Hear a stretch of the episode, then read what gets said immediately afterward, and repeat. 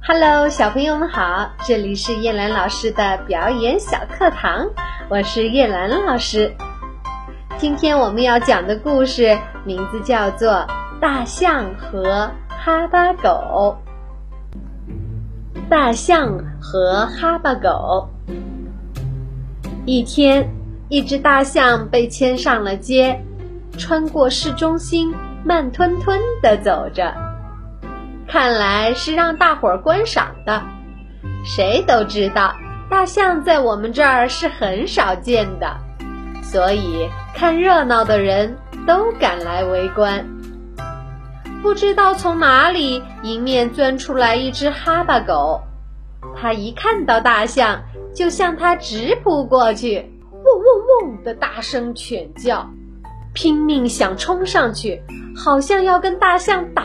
一架似的，旁边一只小狗对他说：“哎，伙计，别出丑了，象这么大，你怎么斗得过它？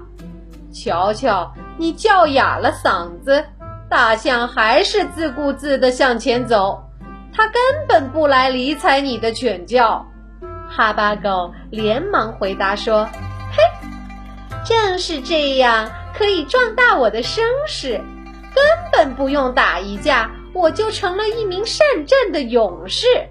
以后别的狗夸起我来，都会说：“哎呀，这哈巴狗力气真是大，连大象都不怕，竟对它汪汪汪大叫呢。”于是他自以为是的继续表演下去。哇哈！